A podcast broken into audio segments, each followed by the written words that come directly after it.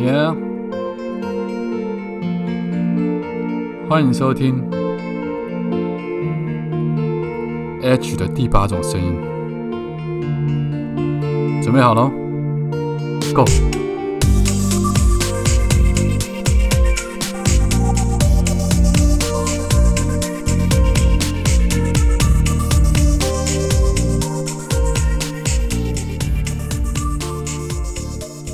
各位听众好，早安、午安、晚安。不知道你人在哪里，不知道现在你那边是几点，所以我们用三种不同的时间跟你打声招呼。你好，希望你拥有一个美好的一天或者一个晚上。今天跟大家聊聊一段爱情，在一段爱情当中，依赖这两个字往往就是失败的种子。我喜欢看日本卡通跟漫画，已经不是什么好值得说嘴的事情了。但我特别喜欢这一部漫画呢。可能就会让很多读者有一点惊讶。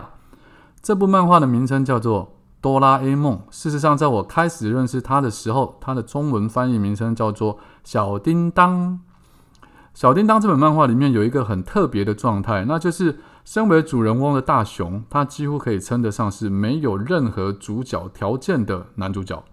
严格讲起来，大雄的缺点多过山。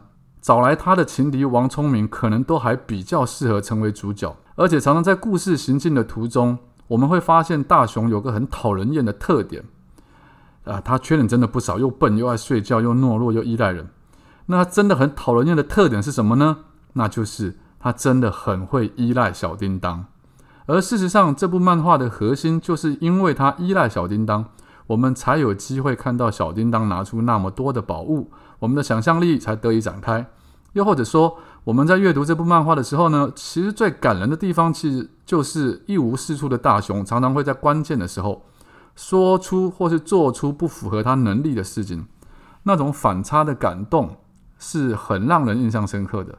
我记得最清楚的某一个章节是说，小叮当决定要回到未来，然而这事情他却不敢让大雄知道，因为他很担心大雄如果没有他的话，一来要怎么样追求一进。二来要怎么样对抗季安？三来要怎么样才不会迟到？或者考试怎么样才不会都是零分？等等等等。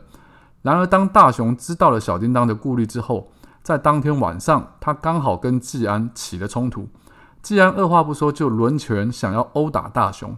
大雄虽然被打得十分凄惨，却坚持不想依赖小叮当，只因为他说：“如果我不能够单独面对你的话，小叮当他就不会放心我，安心的回去未来了。”小叮当知道了这件事情之后，看着满身是伤的大雄，总算是可以让小叮当回去了原本属于他的世界。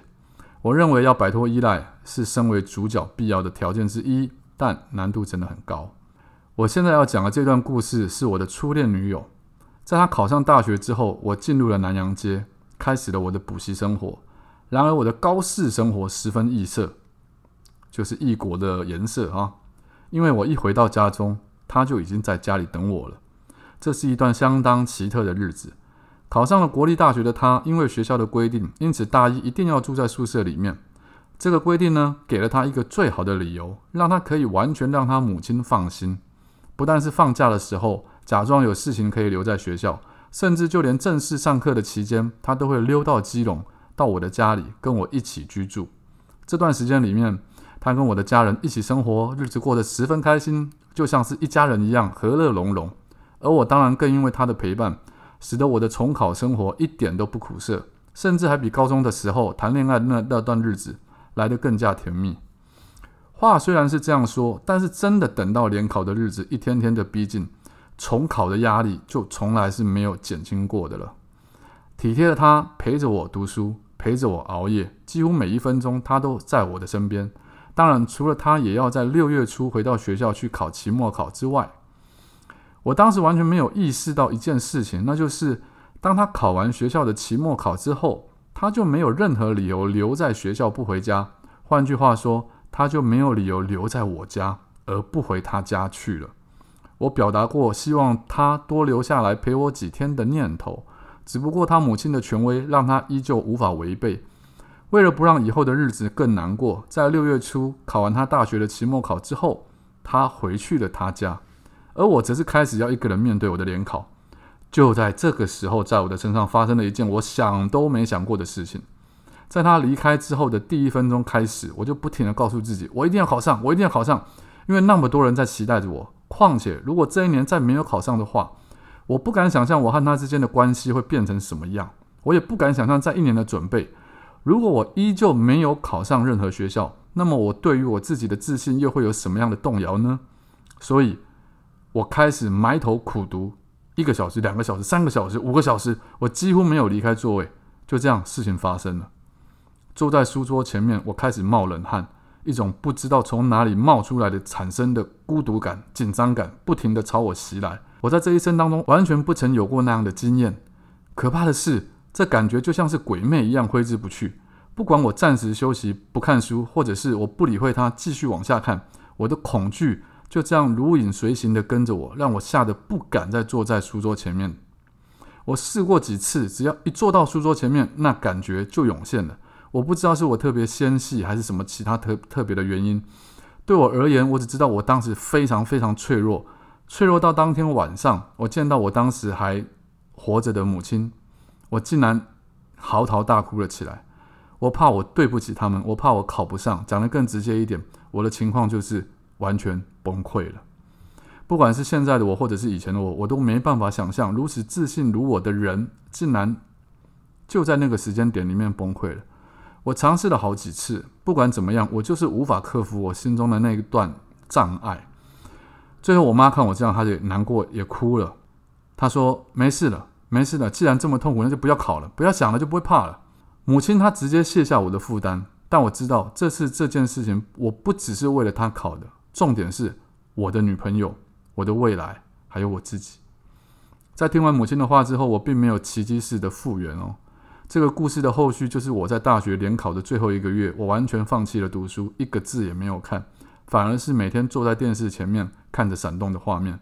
我现在回想起来，真的觉得自己当初非常的废。更不敢去想象爸妈当时是怎么看我这个小孩的。平时说起事情的时候自信满档，到了关键时刻却完全手软。